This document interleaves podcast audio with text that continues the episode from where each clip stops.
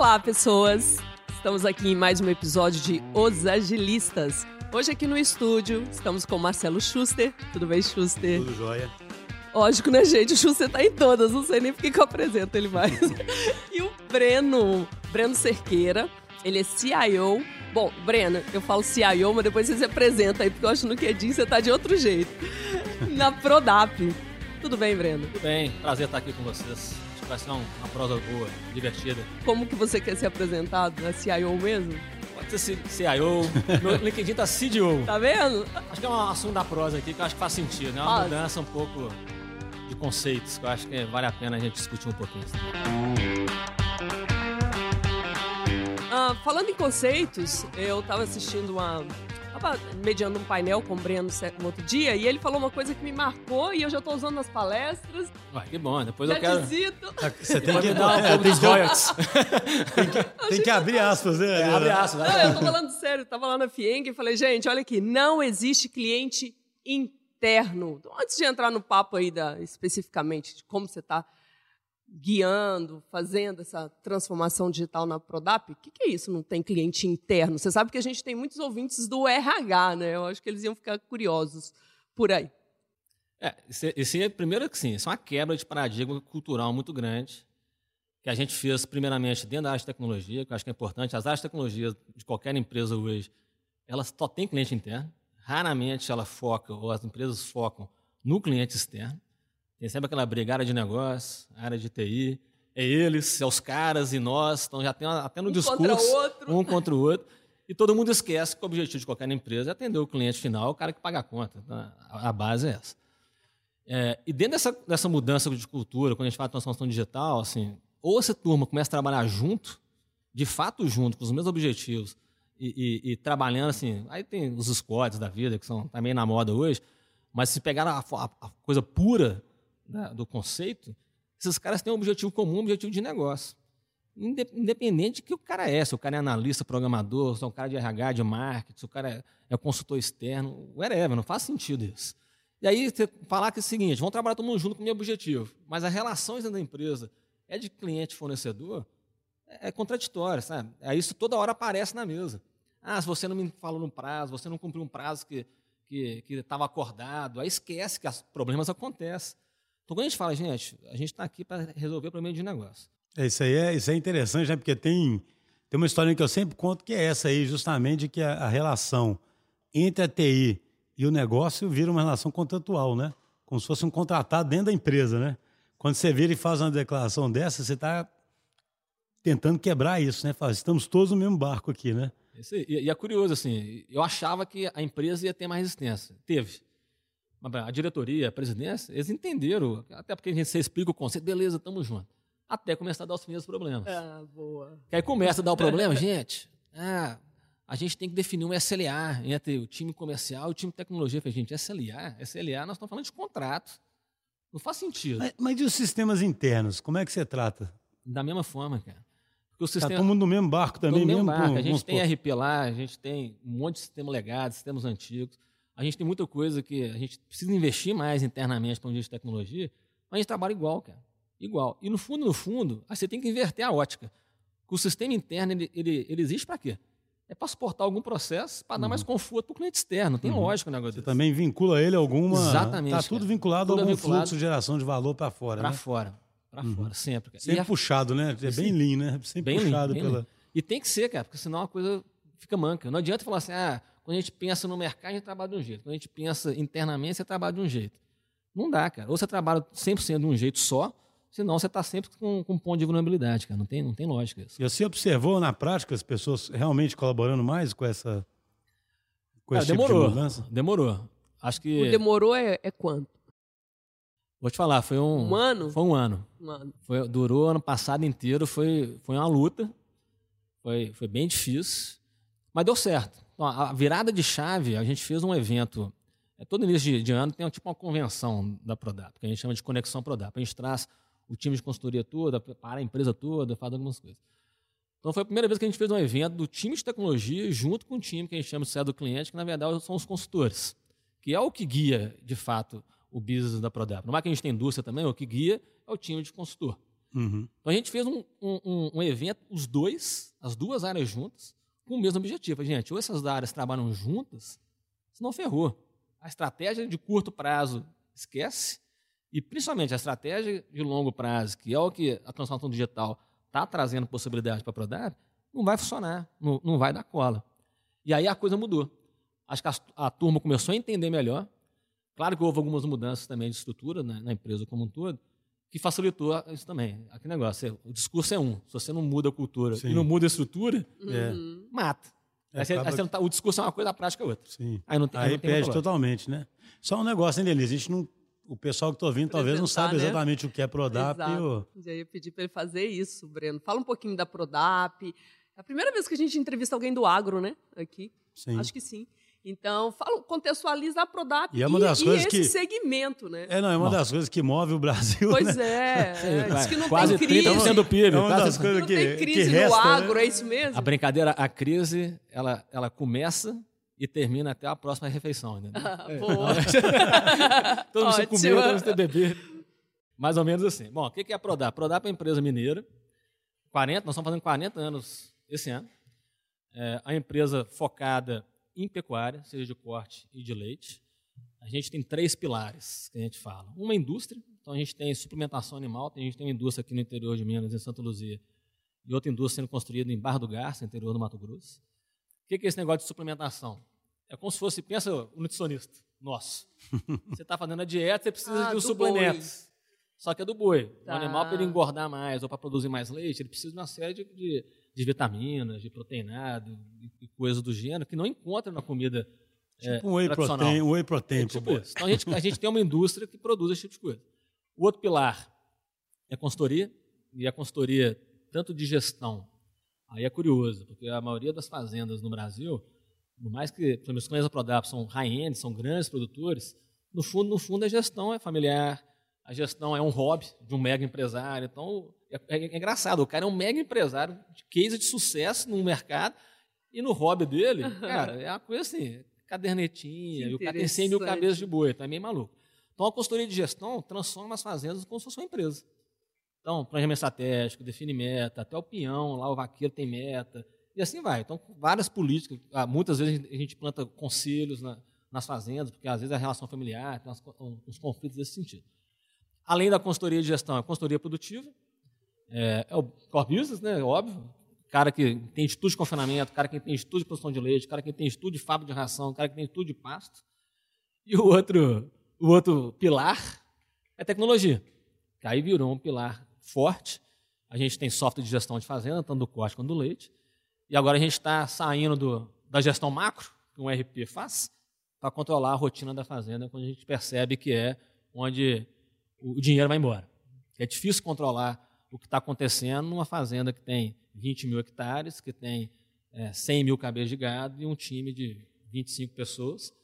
E essas pessoas elas não têm a mesma ou não tiveram a mesma oportunidade de estudar como nós aqui, então são pessoas muito são analfabetas. Então, como é que você engaja esse time, como é que você controla isso? É, é uma difícil. complexidade, a palavra é complexidade mesmo, né? Porque você tem desde o semi-analfabeto, deve ter analfabeto tem, mesmo, analfabeto né? mesmo. E, e, e, ao mesmo tempo, o, o, trabalho de vocês vai desde a gestão até essa parte do, dos, dos, como é que você chamou aí? Da suplementação. suplementação do gado.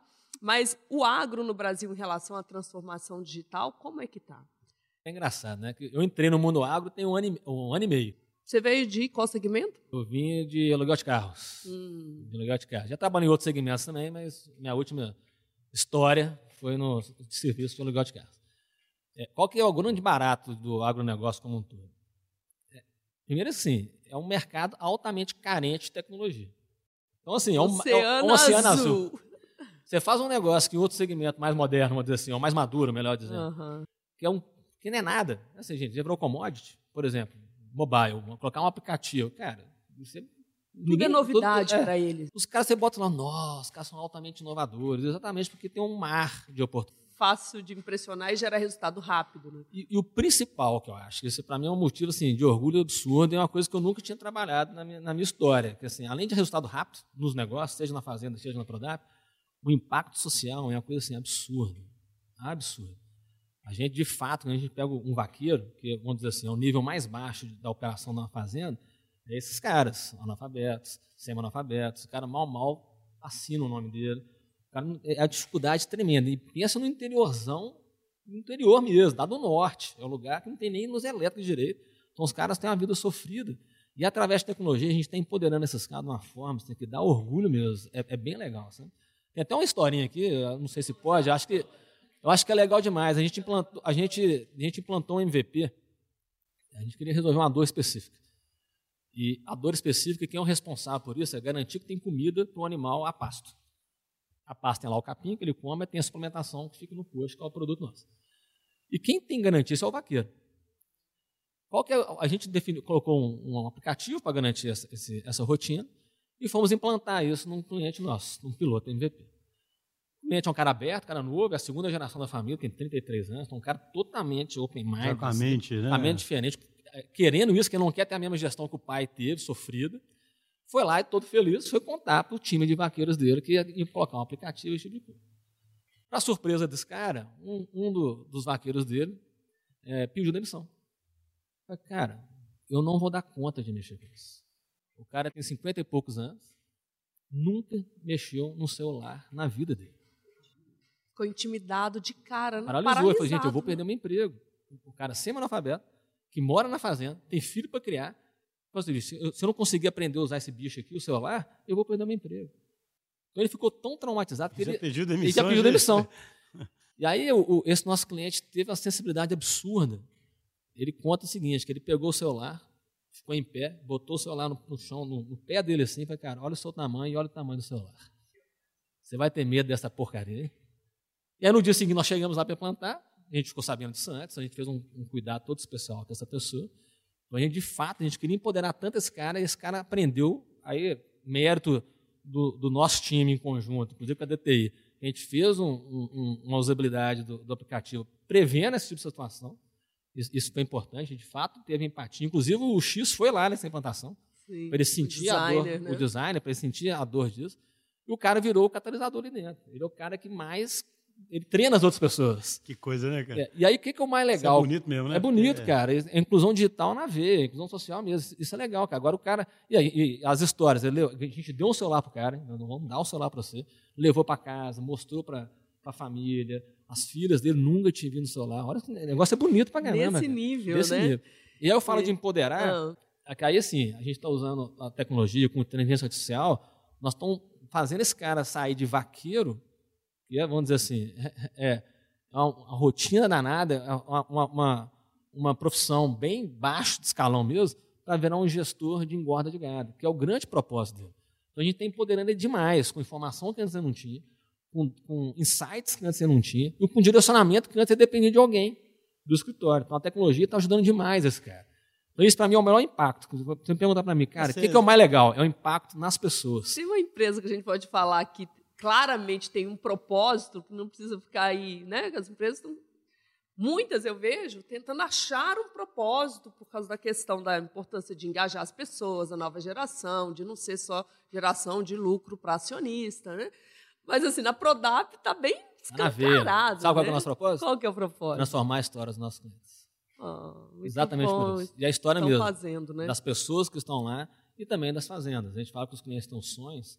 Quando a gente coloca a fazenda virar uma empresa, de fato uma empresa, que dá um resultado, o proprietário da fazenda, o cliente, o dono, seja lá o que for, ele consegue realizar os sonhos dele. Então a gente, de fato, transforma. Ah, é curioso, você, você contando essa história, cara é, realmente é uma mudança muito drástica na, no que o cara pode fazer, né? Porque antes ele é um mero executor de alguma coisa e bem braçal, fazendo o que manda, né? Agora ele tem mais insight, ele, tá, ele é que está próximo da ação, ele pode tomar mais decisão, ele começa a aprender mais, né? Isso um cara que era desesperançoso de poder fazer isso, né? Porque ele, isso é, por isso que é bonita a história, né? O cara Muito, achava que ele é. nem podia fazer isso, né? Ele devia estar pensando, vou para uma outra fazenda aí que ele eu... nem imaginava que isso é, era possível. Aí, assim. agora, ou seja, é bem, bem transformador mesmo, né? Foi tão bonito que até sino, né? é, celestial, né? Agora. Efeitos especiais. Apareceu um sininho aqui do nada. acontece, acontece. E aí você tocou, já antecipou um, um assunto que a gente tem é, sempre frisado aqui a importância de entender transformação digital muito além da tecnologia, né? De que forma você contou um caso aí que foi revestido uma situação, né? Hoje essa pessoa, ela que seria é, desistente, ela virou uma influenciadora. É, na verdade, ela já deveria ter esse papel, né? Para agora ela ser a multiplicadora, porque ela já tinha ali uma, uma rede. É, eu adorei quando você falou um pouquinho dos, dos consultores, né? É, quando você teve lá na, na Dom Cabral, o pessoal depois ficou comentando que bacana, né? Contar também, não só tudo que deu certo, porque todo mundo fala que deu certo.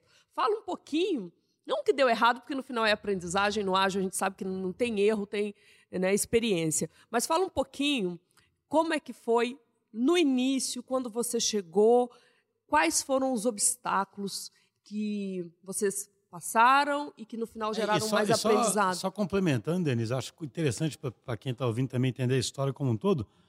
O que, que era a Prodap antes e o que, que motivou ela?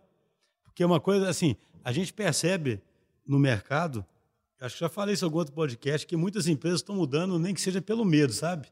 Muita empresa vê esse troço avassalador chegando e, e começa a ter que fazer alguma coisa. É, ninguém consegue pensar que não vai ser afetado, né? Mas o que, que foi essa mola, né? Que, como é que ela era antes, gatilho. como é que ela encarava é. e o que, que foi o gatilho, para começar a ficar mais claro o tipo de transformação que está sendo feito. Primeiro eu vou falar essa mudança e depois eu te respondo. Denise, Jó, eu, eu repito. Do, dos aprendizados. Qualquer coisa tá você me lembra, por favor. Te lembro. É, bom, primeiro assim, eu concordo com você, Chus. Acho que toda empresa tem, tem a sua ambição digital. E acho que sempre tem também um, é, é engraçado, a transformação digital, o que, que, é isso? Aí normalmente as pessoas pensam em tecnologia, colocar, fazer um app, digitalizar alguma coisa, esse tipo de coisa. É, e na visão da Prodap, vamos dizer assim, um, um ano e meio atrás, não estou falando que a minha chegada que a coisa toda mudou, mas acho que ela foi um gatilho. Um assim. catalisador assim. ali, né? Um catalisador. É, é interessante que assim, a ambição da Prodap quando eu cheguei era basicamente duas coisas. A principal, foi até o conceito que me falou isso, é proteger a propriedade intelectual da empresa. Como a gente tem lá 70 consultores, tem cara, é, são referências no Brasil no processo produtivo, é, essa, essa, essa, essa, essa propriedade de conhecimento estava muito em planilhas Excel, estava na cabeça dos caras. Acaba que a referência da Prodap era o consultor e não a Prodap, do cliente, melhor dizendo. O cliente viu o consultor e não a Prodap. Então existia uma fragilidade de business como um todo. Então você proteger a propriedade intelectual era, uma ambição. E a outra era aumentar a produtividade não dava mais para os caras crescer o business atual da empresa, é, mantendo a forma como estava, tendo um sistema suportando os processos. Você fala dados dos próprios consultores é, do produto. Tipo, exatamente, exatamente. Uhum. Então era um negócio assim, era isso. Exatamente isso. É claro que esse boom, está todo mundo fazendo, no mais que no mercado de agro é, é diferente, a velocidade é um pouco diferente. Só aí um parênteses, ela é diferente nas empresas tradicionais de agro. Só que a gente vê hoje o boom que tem das agtechs, são as startups ou empresas de tecnologia voltadas para o agribusiness como um todo, é, é, é, absurdo. Semana passada eu vi um, um, um, um paper, mas tem cerca de 1.200 agritechs no mundo.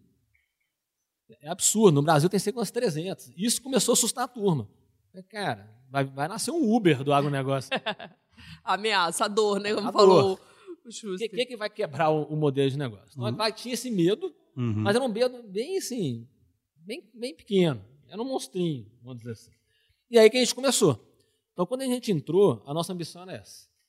Então, é, é curioso. Agora já vou começar a responder. Só um negócio, porque de qualquer forma, sempre tecnologia teve associada a Prodap, né? Vocês é. tinham RP, né? É. Ah, isso Fala é curioso. Assim, não, é, não é que foi agora que vocês não, pensaram. Não. E, porque alguém de fora pode pensar assim, a Prodap vende o suplemento e a consultoria. Mas ela já tinha um RP, é, inclusive, é uma, líder, é uma, né? De, de exatamente, mercado. é uma empresa que tem inovação na Desde sua história, sempre, no DNA. Ela já tinha essa pegada da tecnologia. Né? Geral, tanto já, de. Sempre foi consultoria, suplemento sempre, e é, tecnologia. Tem esse tripé de tecnologia, é assim. né? Pelo que e, e é curioso, e a ah. Inclusive em moléculas de, de ah. suplementação, esse tipo de coisa. A primeira empresa que produziu proteinado no Brasil foi a Prodap, em 82, uma coisa assim. Eu não lembro a data certinho. O primeiro RP de fazenda é da Prodap, é na da década Prodap. de 90. Olha você vê, então a empresa ela tem esse DNA de, de, de inovação. E aí já respondendo o que, o que a Denise perguntou, assim, do, dos aprendizados, né? Falando para falar os erros. Né? É, isso mesmo. É, obviamente que a empresa ela tinha uma mentalidade tradicional. É, e a primeira coisa que, que eu tive que fazer, eu cheguei no final do ano, no meio do planejamento estratégico de cinco anos, aquela maluquice. Você chegou lá em que ano mesmo? Foi? 2017, setembro de 2017. No, no início do planejamento estratégico, e em dezembro tinha que aprovar o orçamento do ano seguinte para o conselho. Falei, cara, beleza, né? Como é que nós vamos fazer isso? E aí, até você me ajudou, Schuster, você lembra disso? Eu falei, cara, a gente tem que materializar o sonho.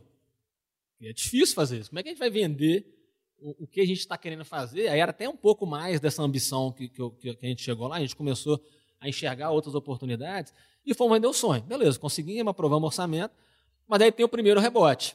Okay, junto com isso, o que, que veio? Um, um roadmap, com datas, com prazos. Foi naquele velho caminho tradicional. Engana que eu né? gosto. É, bem tradicional, um escopo bem definido, aquela coisa toda. Eu falei, cara, e aí assim, aquele negócio me deu medo. Eu falei, vamos fazer porque era importante. Cara, eu, assim, impressionante, né? Eu, eu fico torcendo para um certo cliente me ouvir esse podcast agora, porque eu, nós estamos nesse momento, nesse, nesse ponto, sabe? O, o, o, ele tá exa... É impressionante, peço um passo para essa fase, né?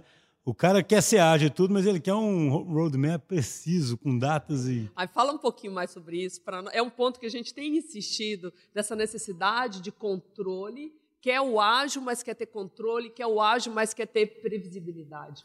Beleza. É, é. Aí são assim, é, é, curioso, que a princípio é contraditório. Que tem formas e formas de fazer isso. De cara o que eu posso falar é o seguinte, já viram aquele filme, acho que é Crônicas de Pi, ou História de Pi, sei lá qual é filme. Ah, sim, sim. É aquela com o tigre? tigre dentro do... Do tigre com você no Aquilo é legal. O mundo de Pi, é, né? Coisa assim, eu não lembro o nome do filme. O que, que era curioso daquele negócio lá, cara? O menino lá que estava no barco junto com o tigre viver, ele tinha que alimentar o tigre.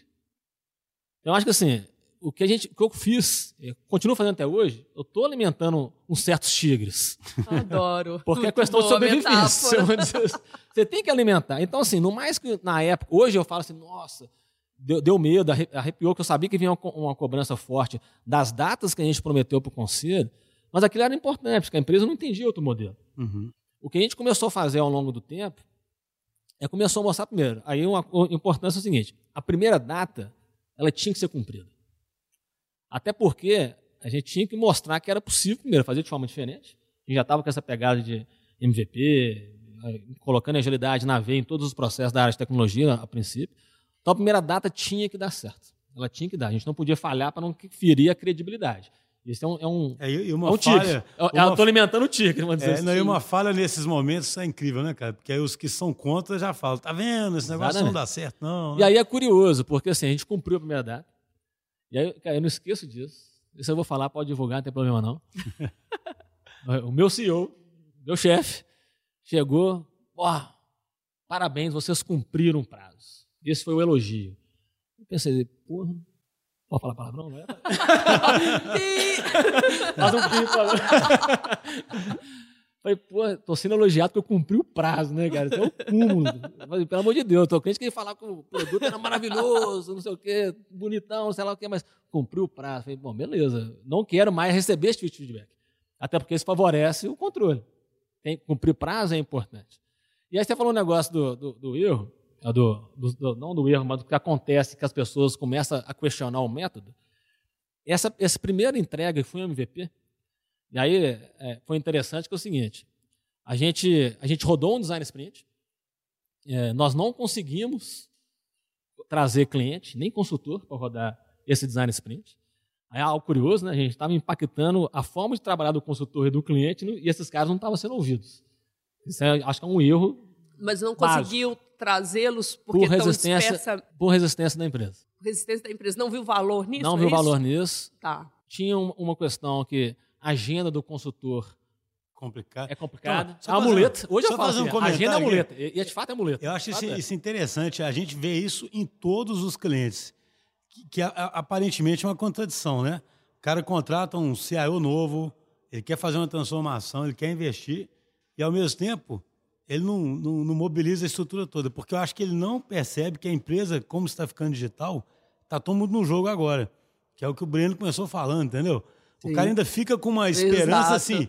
Eu continuo fazendo minhas coisas aqui, o software vai Sim. aparecer ali, o pessoal me entrega. Como mágica. Né? Ainda é o fornecedor lá dentro, sabe? Exatamente. exatamente. Não é assim que vai me entregar e eu estou aqui trabalhando. Eu não posso parar de trabalhar. O cara não entende que o negócio dele agora é aquilo, né? E eu fico pensando se não é melhor que, que seja desse jeito, porque eu penso que um CEO, a própria Prodap, né? Porque quando tem esse pensamento de que, ainda que não seja explícito, mas a tecnologia vai, vai resolver as coisas e a gente continua do mesmo jeito, se tivesse a noção de que a empresa ia ter que se reconfigurar completamente, um redesign, um redesign, redesign organizacional. Eu não sei quantos topariam. Talvez seja melhor dessa forma. Vai alimentando o tigre e vai conseguindo. É, poderia ser muito assustador, é muito assustador, né, porque é isso e, que você está falando. depois o cara e vai é, perceber, né, Beno, que tem que envolver, né? Assim, o primeiro MVP não se envolveu, né? Que é o que você ia contar, né? Exatamente. E aí foi curioso, que depois eu vou. Seu parênteses foi bom, Danilo, depois eu vou voltar nesse ponto aí, mas só para terminar o aprendizado. Uhum. O MVP, a gente não, o design sprint a gente não conseguiu envolver. O que a gente conseguiu no final, quando a gente vai validar o protótipo, a gente conseguiu apresentar o protótipo para um cliente.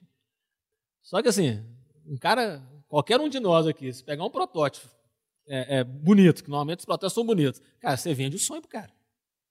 Então você contou o sonho, o cara, oh, maravilhoso, vai funcionar, etc, etc. Mas quando a gente botou isso no mercado, viu que não, aquela hipótese não era verdade. Viu que era uma hipótese mesmo. Viu que de fato era furada, furada. As pessoas, os clientes já recebiam aquela informação de um jeito diferente, muito mais simples. Então não fazia sentido aquilo. E aí sim, a primeira reação da empresa, hum, esse método não funciona. Tal do MVP, o cliente não viu o valor porque era um negócio pequeno, etc, etc. Começa a questionar. Isso aí é começa a questionar. E sabe o que eu acho curioso? Nessas horas as pessoas comparam esse fracasso, digamos assim, com uma forma imaginária de uma coisa que daria certo, mas que eles nunca fizeram na vida. Exatamente. eu acho isso curioso, sabe? Assim, eu, eu, vejo também isso em todo lugar. Na hora que acontece isso, alguém fala, ah, se tivesse, não sei o quê. Essa tivesse nunca aconteceu na vida. Esse? Mas ele vira, né, o... É, ele vira o parâmetro, o parâmetro vira a verdade. Aí você assim. virou, ah, tá vendo? Se tivesse feito de um jeito que eu nem sei qual que é imaginário, aí tinha dado certo, tinha acertado. Mas aí você foi inventar de fazer MVP. E aí, assim, Aí eu tinha, a gente estava brincando antes aqui de licença poética, né? A minha licença poética é, cara, vocês me contrataram. Então vocês vão ter que acreditar no que eu estou falando. Então eu, fui, eu, fiquei grande, fiquei forte, né? Estofei o peito e, cara, não faço mais sem envolver um cliente, preferencialmente, se não conseguir, tem que ter consultor na mesa. Não dá para fazer. Então vocês vão ter que acreditar em mim. E eu inverti a situação desse fracasso, falei, gente, isso é, para mim é a prova que o MVP funciona. Porque a gente tinha uma hipótese, a gente não tinha certeza. Quem tem, certeza, quem tem que ter certeza é o mercado, não é a gente. Então nós temos que parar de, de ser arrogantes internamente. Acho que toda empresa acaba sendo arrogante, ela começa a ter certeza demais das coisas. Sentir o mercado e responder.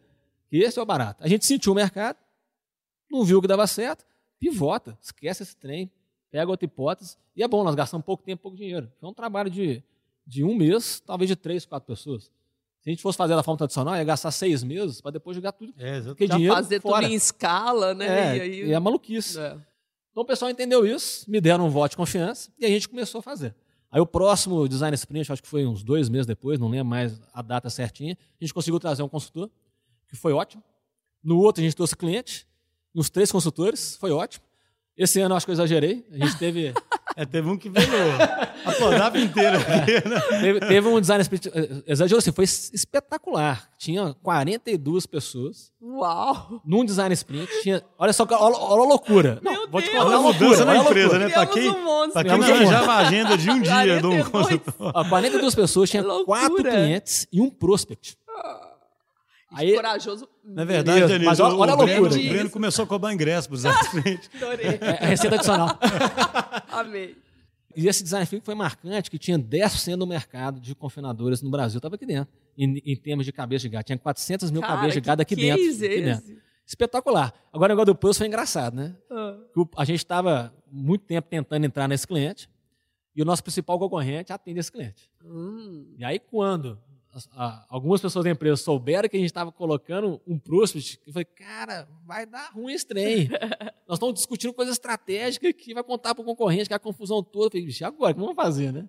Aí a primeira reação, pensando na proteção, que eu concordo nesse sentido, não, cancela o cara. Como assim cancelar, cara? Nós já compramos passado o cara, está vindo o diretor da fazenda e mais o, o, o responsável. Então a gente arrumou uma saída. Normalmente, design sprint pegador até na, metade da semana. Sim, participou de uma parte, é. né? Boa. E por felicidade, durante a semana, ele virou cliente. Ah, Não sei até que ponto que influenciou, acho que influenciou positivamente. Muito bom. Influenciou tanto que os caras iam embora na quarta-feira, eles mudaram a passagem para embora na sexta, de tanto que influenciou. Acabou que a gente criou, fez um evento de experiência, eles trocaram é, experiência Não, e, sabe e, o que é interessante? e benchmark aqui dentro. Foi muito divertido. Isso, Tá. é- isso é muito mais próximo dessa cultura de startup que as empresas tradicionais invejam, né? mais De- coragem. De, cocriar, é, ser um pouco mais Coragem, ousado, é. de, de, de demonstrar alguma vulnerabilidade ali, mas o cara vê que a intenção é boa pra Nossa, caramba. Essa palavra que não é? você usou hoje fantástico, né? Vulnerabilidade. Você, você Porque a tá gente aprende, um as empresas ali. tentam não mostrar vulnerabilidade, Nunca, né? Serem é. perfeitas aos olhos do, do cliente, né? Mas é assim, é, talvez o cara tenha sentido muito mais confiança no que vocês podem oferecer de futuro, pelo tipo de dinâmica que vocês estão fazendo, mesmo que ele ainda achasse que alguma coisa nesse momento não está boa, visse alguma, do que uma empresa que fica tentando parecer perfeitinha, né? Perfeito. É, e eles acharam assim, mágico, como é que a gente faz gestão disso tudo, com Que post-it na parede, cara. com Kanban. Nossa, é É possível fazer experimentar essa cultura, né? Exato, foi, foi curioso isso. E assim, e, e é tão legal. Ontem a gente fez um grooming, a gente só estava trazendo um consultor e cliente para o design sprint. E aí depois nos grooms, que é o detalhamento do que a gente vai fazer, aí envolvia os POs, a gente validava com alguns consultores, alguns clientes depois. Mas ontem a gente fez uma coisa diferente. A gente, aquele negócio de, que eu falei que a agenda do consultor era, era muleta, e de fato é. Nossa PO lá mandou, mandou WhatsApp. Gente, nós vamos discutir esse assunto, é importante. Quem quer participar? Veio três consultores Ótimo. o Adoro. gerente comercial, além das pessoas que sempre Isso é participam. um indicador de sucesso muito grande. É um indicador né? de sucesso. Olha, você vê. E antigamente, não, não tem agenda, não sei o quê. Isso, para mim, é a grande mudança. Tanto que as pessoas compraram o negócio e vê que, de fato, é importante. E quanto que eles estão contribuindo. Então, de fato, nós estamos ali co-criando juntos para o bem maior. Não, Isso sabe, também é importante. Uma coisa que, eu, historicamente, você vê que as, as coisas mudam mesmo, né? Eu lembro que uma coisa que eu sempre lamentava historicamente, que eu né, assim, desenvolvo software há tantos anos, é assim. Você viu um projeto de SAP nas empresas grandes, cara, envolvia todo mundo. Os caras alugavam até um lugar, botava todo mundo e ficava todo mundo ali fazendo. Um QG específico. É, pro criava um projeto. QG. Aí a gente ia fazer, cara, por exemplo, um MES, que é um sistema de gestão de produção similar ao que vocês estão fazendo, por exemplo, para a Fazenda, e não conseguia ninguém, cara, para poder falar, entendeu? Um sistema que ia mudar a operação da empresa inteira, era esse conceito. Aí você vê, agora o cara, ele começa a ver aquilo como tão relevante que ele quer participar, né? Que é o que deveria acontecer, porque quem vai, vai, vai ter, quem vai direcionar o caminho é esse cara, né? mudança de postura das áreas de tecnologia. Porque o- contrário também acontece. As áreas de tecnologia têm conhecer do negócio.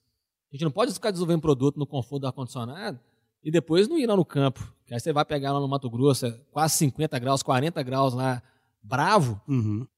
O cara tem que ir. Então toda a implantação Dentro do nossa... escritório não há verdades, né? Não há Aquela verdade. frase lá da... Então, assim, o nosso Steve time, na, há três semanas atrás, o squad inteiro nosso ficou uma semana num cliente implantando uma coisa nova que a gente está fazendo, num processo de reprodução animal. Tem isso é, no- é novo na empresa? Porque você falou, historicamente a gente sempre teve um P&D.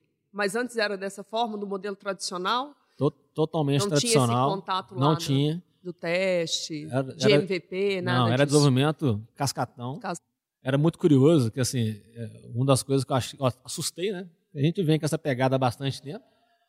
É, a gente tinha, uma- tinha projetos estratégicos. Né? O, o projeto do ano era desenvolver o produto, aí no outro ano era implantar o produto. Ah, que Eram dois projetos separados. E o desenvolver o produto era a responsabilidade de tecnologia, E aí pronto, implantar minha o parte. produto era a responsabilidade Cara, então, de consultoria. Isso Aí é era exatamente isso. Fiz minha parte, acabou.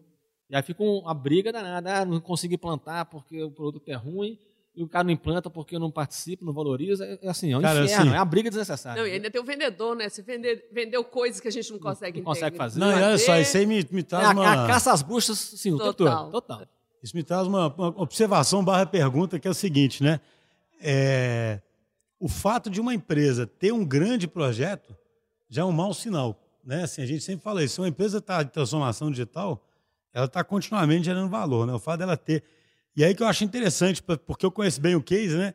Vocês foram de grandes projetos de não trabalhar colaborativamente para começar a trabalhar por sprints e começar a trabalhar totalmente colaborativo, mas deram um outro passo que a granularidade de, de entrega ela diminuiu ainda mais, né, Breno? Sim. Hoje vocês trabalham com Kanban, né? Que é uma geração de valor a mais contínua possível, né? Sim. Que eu, que eu, assim, né? que eu consigo imaginar, que é o que está no Kanban, ficou pronto. Explica isso um pouquinho, como é que Sim. foi esse... Entende? Porque eu falo assim, para quem está de fora pensar a dimensão, de projetos aprovados anualmente no orçamento, feitos numa relação totalmente contratual. Um ano desenvolvendo, Um ano acaba um projeto, um ano depois implantando. Para, de repente, você ter um Kanban que é discutido colaborativamente e que vai em produção e quer testar. valor. E É. as pessoas aceitam talvez alguma falha e, e recuperar daquela falha rapidamente. Sim. A mudança é tão grande que desde setembro do ano passado a gente não tem projeto mais. Não tem projeto Não tem mais. projeto. Totalmente mais. produtizado mesmo. ah. Totalmente orientada à gestão de produtos mesmo, que eu acho que é o, o grande barato. Inclusive para RP, tá? A gente tem RP interno também. Então não é só para coisa nova. Claro que a coisa nova é mais fácil, que a tecnologia ajuda isso, mas legado, RP também é possível fazer esse tipo de Você coisa. entender essa parte aí, quando você fala assim, tudo aí é gestão de produtos. Que você tem um produto e ele vai estar é, continuamente em desenvolvimento, né? Mas e, e onde que a inovação, novas coisas, tem um squad que é só para novas coisas? Como é que Não. isso acontece? O que a gente fez é o seguinte: os squads eles têm a responsabilidade de cuidar de curto, médio e longo prazo dos produtos. Ah, sim. E, e o e os squads eles não são separados por produtos digitais. Ah. Eles são separados por dores do cliente. Ah, Ou por processo do cliente. Ah, é? Então a gente tem um squad que cuida só de confinamento. Tá. Tem vários produtos digitais ali, tem processo, etc, etc, que eles, que eles suportam. Tem um que cuida de cria e recria, a pasto. Um que cuida só do mercado do leite, outro que cuida só de operações, aí operações internas. hoje? Hoje nós estamos com cinco squads. Cinco squads. Então a gente, os squads são focados um aos um processos fluxo, de negócio. É, a uma entrega do- do- de valor do nosso cliente. Que é o confinamento, o cara tem que, no menor curto de prazo, ele tem que engordar o boi o mais rápido possível. Pronto. E de rentável. Essa, essa é a missão desse squad, ajudar Exatamente. o cliente a engordar aquele gado máximo no confinamento. E de forma E de forma. vai- vai trazer dinheiro. Pô, É, porque engordar pô, pô. gasta É fácil. muito. não adianta. Essa, essa Assim, parte é fácil. Essa Essa é é, base. essa é fácil. Então, esses caras têm esse- essa, essa grande é, é, missão, sabe?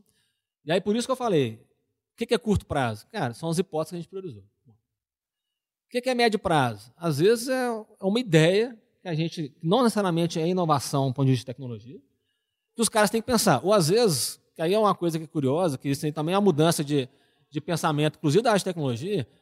Quando você começa a trabalhar com MVP, acaba que você deixa muito débito técnico para trás, por decisão. Eu acho que, e, é, e é fato, e é decisão mesmo. Por quê? Cara, você tem que, você tem que preocupar em, em, em ver se a hipótese de negócio faz sentido. Então, para que você vai ficar trabalhando com tralha técnica, preocupar com, sei lá, com o monitoramento melhor possível, com a forma de, de, de delivery contínuo Antes, melhor antes de possível? saber se aquilo gera É, valor. Não faz né? sentido. Então, você cria muitos débitos técnicos. Fa- Fala, só explica um pouquinho o débito técnico. A gente já falou em outras vezes, mas é sempre bom. Tá.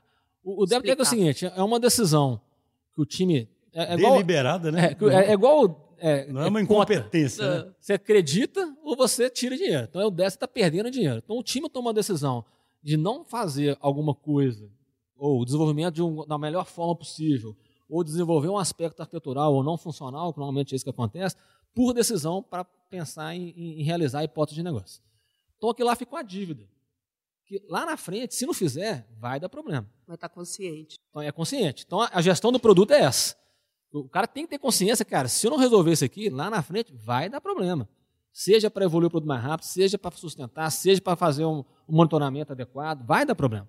É claro que a gente, isso não significa que o produto é ruim ou de baixa qualidade. Não é. É, O time acaba fazendo alguns Agora, você tem que artefatos. pagar lá na frente, né? Por isso que ele é um débito. Não deve. Ter uma consciência. de E aí o médio pagar, prazo né? normalmente são isso. Então Tá. o time fala, cara, esse débito tag aqui, se a gente não resolver agora, vai dar problema. Três meses tem essa autonomia de fazer. E o longo prazo é normalmente pensa em inovação. E qual que é o driver que a gente faz? É, até, até porque assim, isso é importante. O que a gente trabalha como gestão é a gente cria drivers muito forte e cria restrições. O que a gente faz é o seguinte, a gente tem três escalas. O, o core business, então é, no- normalmente, talvez 90% do- das nossas hipóteses que a gente está trabalhando está dentro desse core business. Nosso core business é o mercado conhecido com os produtos que a gente tem. Então, isso é o curto prazo. O médio prazo, que a gente chama, é, é o mercado que a gente conhece, mas a empresa tomou decisão de não é, atender. Vou dar um exemplo aqui. A Prodap ela trabalha é, com grandes produtores. Para a gente at- atender médios e pequenos produtores, a gente não atende hoje porque depende de gente. Então, o que a tecnologia pode fazer para possibilitar que a Prodap comece a mexer isso? Então, é produtos conhecidos, mercado conhecido, mas a gente tomou a decisão de não, de não atender por alguma questão estrutural da empresa. Pronto. Então, esse é o médio prazo. E o longo prazo, aí sim a transformação é novos modelos de negócio. Então, é mercados não conhecidos, produtos que a gente não sabe o que tem que fazer, esse tipo de coisa. E a gente determina percentual de alocação de pessoas e dinheiro. Então, esse ano, a gente está mais ou menos 85% focado no core business, até porque é a vaca leiteira, né? Vamos, tem que trazer dinheiro para casa, vamos dizer assim. E é o Oceano Azul. E é o Oceano Azul, então tem muita oportunidade. Né? E 15% no médio prazo. Tanto do ponto de vista de negócio, quanto com o débito técnico. É, então, o time, a, as macro-orientações são essas. São as exceções. Então, o time trabalha dessa forma. Tá. Agora, dando outro um assunto o papo tá ótimo, né? Pois então, é, mas um assunto não, um assunto que eu acho. Prodap é assim, né? Não, um, eu, eu, acho que é uma coisa também super bacana da Prodap é que eu enxergo que a Prodap, ela, a gente se fala muito hoje em plataforma digital, né? E a Prodap, você falou daquele tanto de agritech, né? Eu sempre penso que a Prodap ela pode virar a plataforma para essas agritechs realmente gerarem valor, né? Ou seja, o cara inventa algum troço lá que um drone calcula o peso dos boi. Isso aí, isoladamente, não tem tanto valor, mas dentro de uma plataforma da Prodap tem, concorda? Sim, aliás, concorda. É o, é, é o, o, é o que vocês estão fazendo, né? Que eu acho super legal, porque é cheio, todo mundo vai falar de plataforma, vai sempre dar o exemplo de Uber, ou de, e, e aí é um negócio que, para mim, é uma plataforma, né? O futuro é você serem uma... uma... E, e, é curioso isso, né? Que quando, quando eu entrei na Prodap, a empresa estava com receio Todo dia aparece uma empresa, uma startup nova, uma empresa de tecnologia nova. Hoje é bom, né? Gente, isso é oportunidade, porque assim, esses caras, eles atendem, eles atendem e focam numa dor pontual. Igual você falou de peso do, peso do animal. Inclusive, tem uma startup que a gente trabalha com ela que faz isso. Via é, visão computacional, fala qual é o peso estimado do animal como um todo. Que é uma dor absurda. E, pra, e, o que interessa é o seguinte, você tem que correlacionar essas informações. Então, a nossa plataforma ela vai pegando esses dados todos. A gente está investindo muito em IoT também, aí a gente está fazendo isso. Né? Algumas startups também, mas a gente também está investindo nisso, para a gente coletar a informação da rotina e aí correlacionar isso e gerar insights e, e, e garantir que a, que a, que a rotina está sendo coberta. É um conceito de digital twin mesmo, que o Gartner fala muito, que é a representação virtual da fazenda no mundo real. Então a gente consegue saber exatamente o que está acontecendo hoje, e aí você tem um poder absurdo. Você faz simulações, vale a pena contratar mais gente, comprar um trator novo, dividir um passo em oito, você começa a brincar dessa forma, porque você tem muita informação ali dentro, indiferente de onde vem, que é do Magritec, se é de um sistema tradicional igual o nosso, um RP ou um MES de fazenda, se é das nossas novas tecnologias que a gente está fazendo. Então a gente pega isso e, e, e, cria um ativo importante que é a informação. No fundo, no fundo é isso. Ótimo.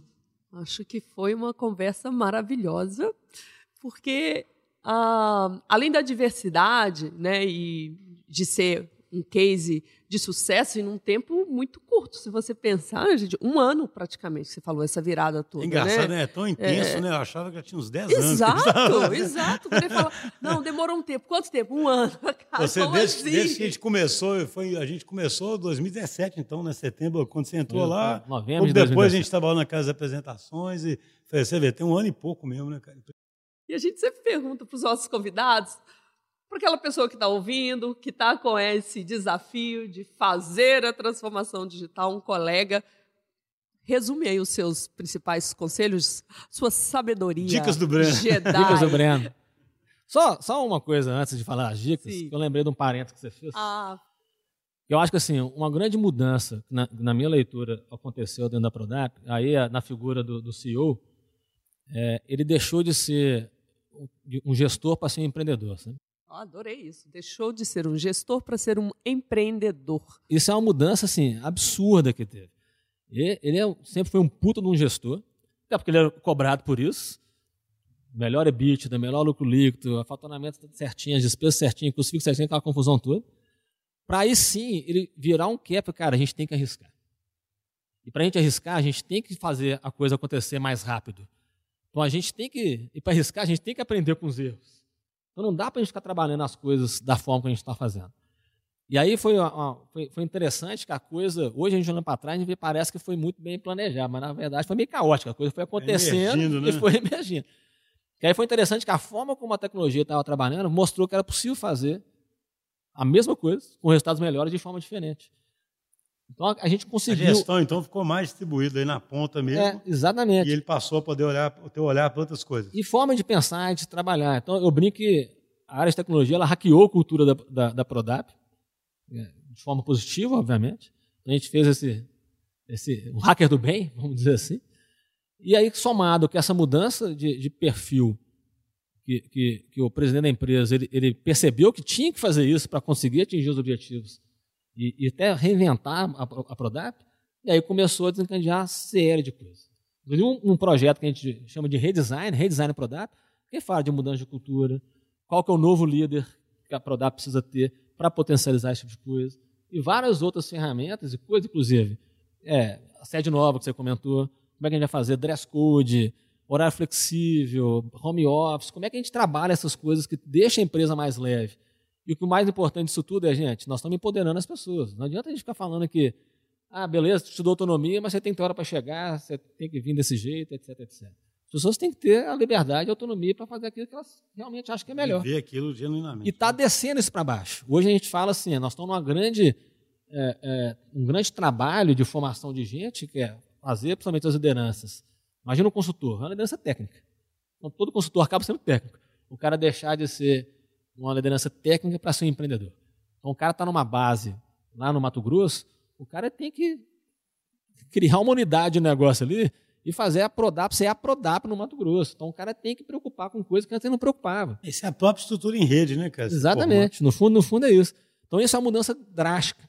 E precisou o presidente da empresa, obviamente, que é o número um, é, tem que vir. Tem, tem coisa que vem bottom-up, mas tem coisa que vem top-down, não vai. É, sabe o que eu acho fantástico os depoimentos? É porque a Denise perguntou como, né?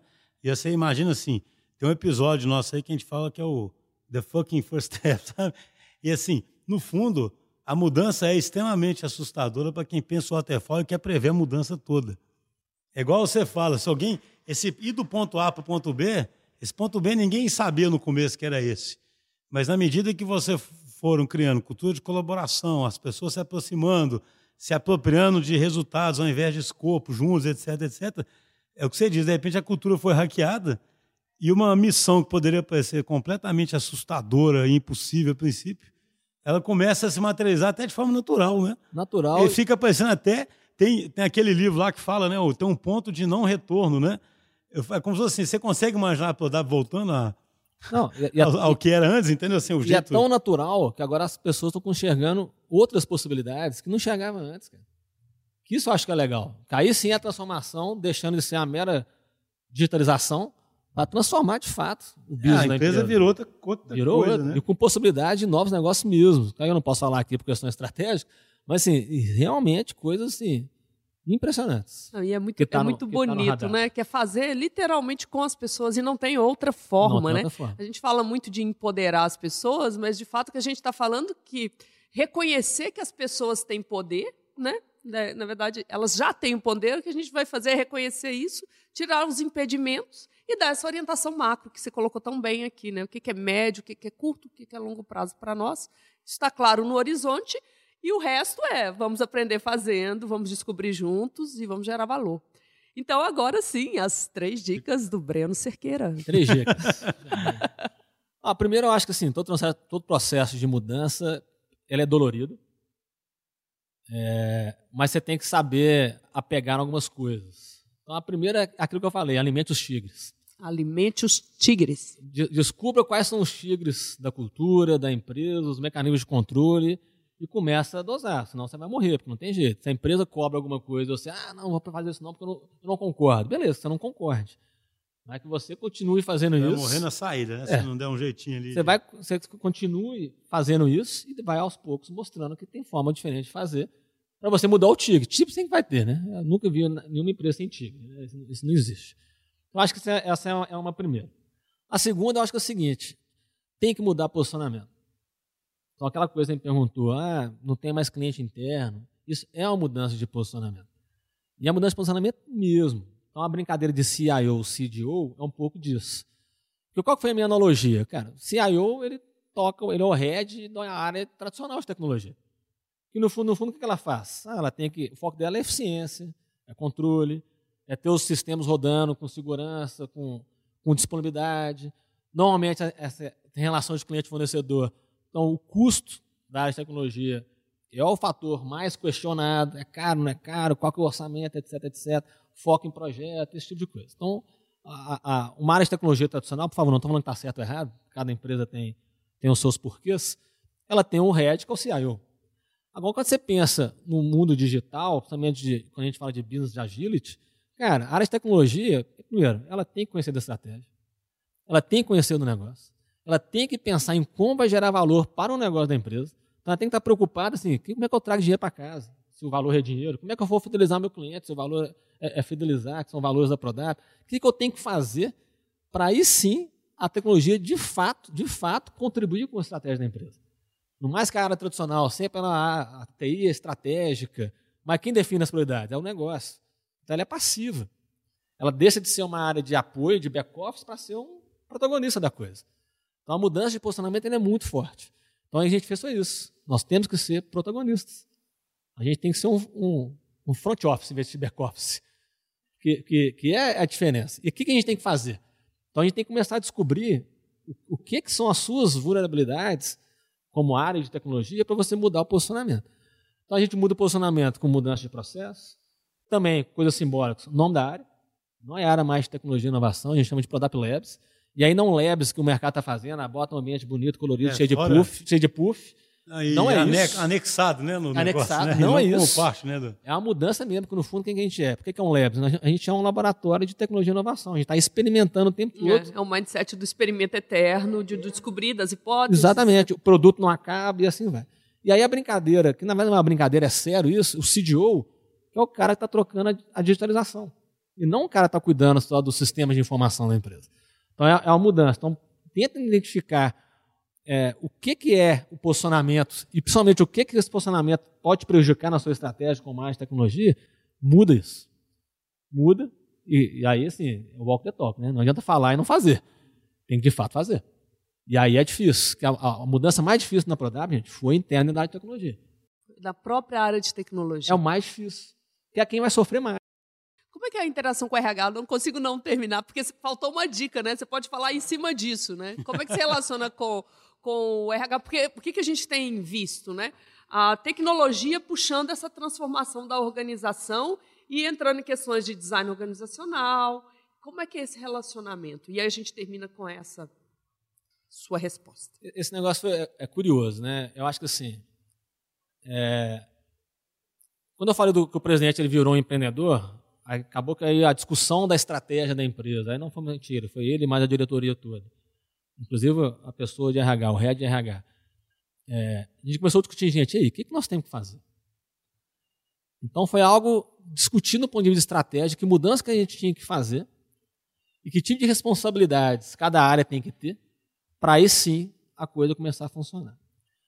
A mudança do RH é, foi drástica dentro da empresa.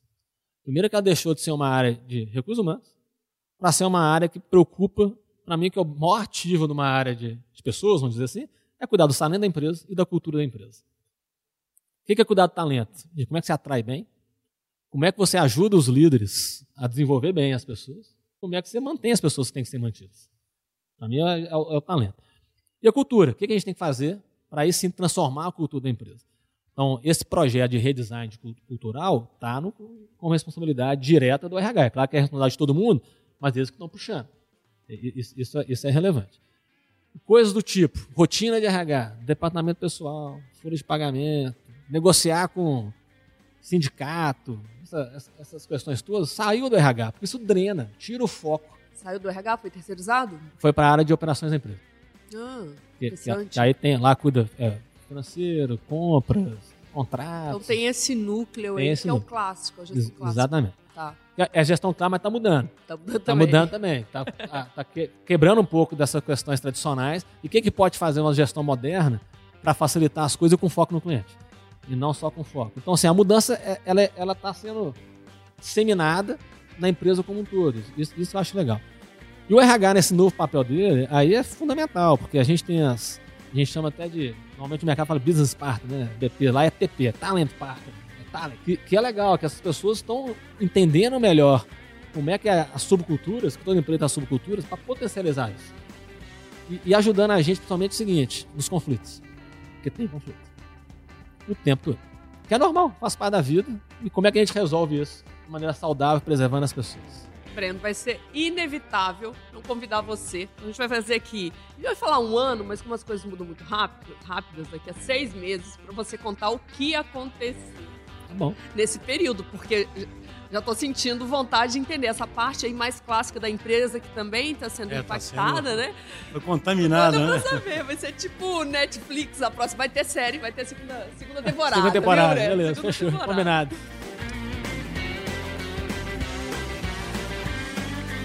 Pessoal, a gente está chegando ao fim desse podcast um pouco mais longo, mas vocês viram que foi impossível acabar antes.